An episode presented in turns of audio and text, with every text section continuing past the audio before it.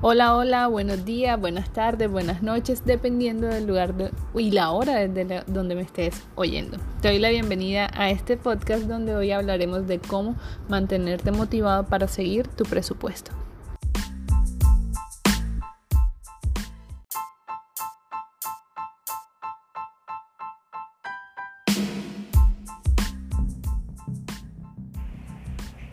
Dinero sin educación financiera es dinero que se pierde pronto.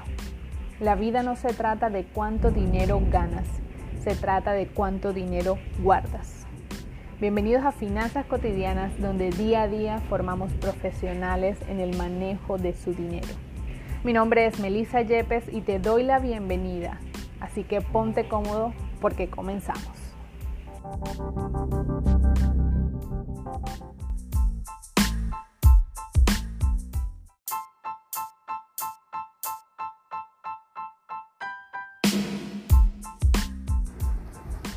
Y es que la motivación es algo muy fácil de perder, por eso debemos procurar trabajarla de manera consciente y desarrollarla.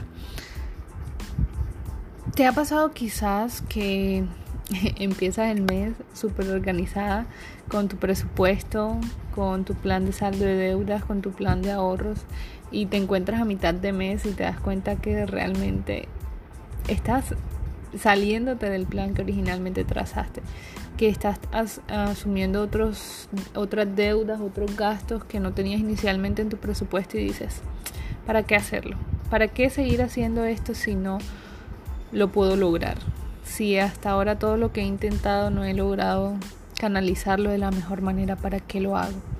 Y es ahí cuando debemos de sentarnos, pausar, tomar un profundo respiro y poder entonces comenzar a escribir aquellas cosas que me estoy dando cuenta me están no me están ayudando en la situación. Entonces, el primer sentimiento para liberarnos debe ser el de la culpa.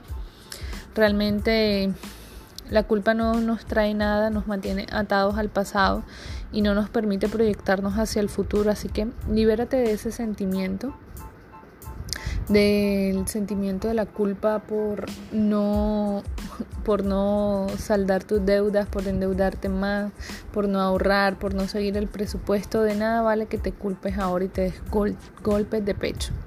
¿Ok? El segundo paso que quiero que hagas es un listado de todas estas acciones que estás realizando donde tú sientes que no eres lo más, productiva del mundo, o sea, donde sientes que tu productividad disminuye y por qué eh, te lleva a tomar estas decisiones de donde tu dinero se ve afectado.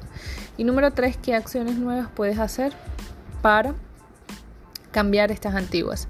Y entre el 2 y el 3 también quiero que te visualices ¿Cómo sería tu vida si siguieras dentro de cinco años con estas mismas actitudes negativas? O sea, con esas actitudes que te dicen que no más, que no lo hagas, que no puedes. ¿Cómo estarías de, aquí dentro de aquí a cinco años? Entonces, por ahí quiero que empieces eh, para que analices primeramente dónde viene tu comportamiento y luego de eso podemos entonces eh, continuar con cada uno de nuestros de nuestros pasos para mantener la voluntad y para mantener la motivación de hacer un presupuesto. Y si te digo la verdad, mantenernos motivados para cumplir un presupuesto es algo bastante retador. Es algo bastante retador porque no es algo que estemos programados para ello, porque es mucha autodisciplina, porque de verdad cuesta bastante.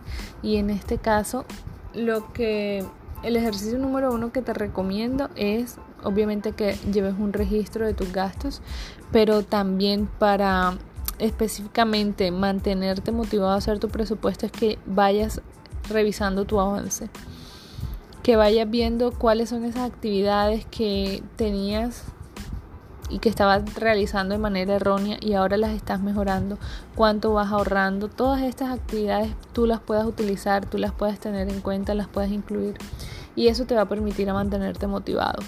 Mira, quizás hoy le tengas que decir que no a un paseo, quizás hoy le tengas que decir que no a comprarte un nuevo televisor, pero si te visualizas de aquí, de aquí a cinco años, probablemente ese paseo y ese televisor se van a convertir en cosas completamente diferentes si tomas la decisión de actuar.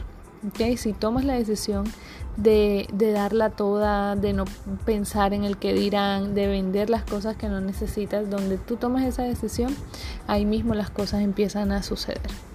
Así que hoy, esta noche viernes, te quería dejar ese mensaje motivacional de cómo mantenerte para cumplir tu presupuesto.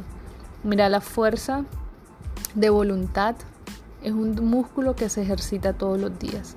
Y cuando él está cansado necesitamos darle nuevas fuerzas y repararlo para que continúe el proceso, continúe la, la labor. Y en este caso la labor de organizar tus finanzas, de saldar tus deudas y de tener un presupuesto disponible para lograr la vida de, de los sueños que tienes y para alcanzar la libertad financiera. Así que yo espero que esto lo puedas poner en práctica y que tu vida dentro de los próximos 30 días sea completamente diferente. Te deseo miles de bendiciones en el nombre de Jesús. Que sea Dios abriéndote puertas en esta semana. En este fin de semana sea Dios permitiéndote gozar y disfrutar con tu familia. Y puedas también de igual forma empezar a estructurar cada uno de los sueños que tienes. Te deseo lo mejor del mundo y te espero eh, para que también celebremos juntos la tranquilidad financiera.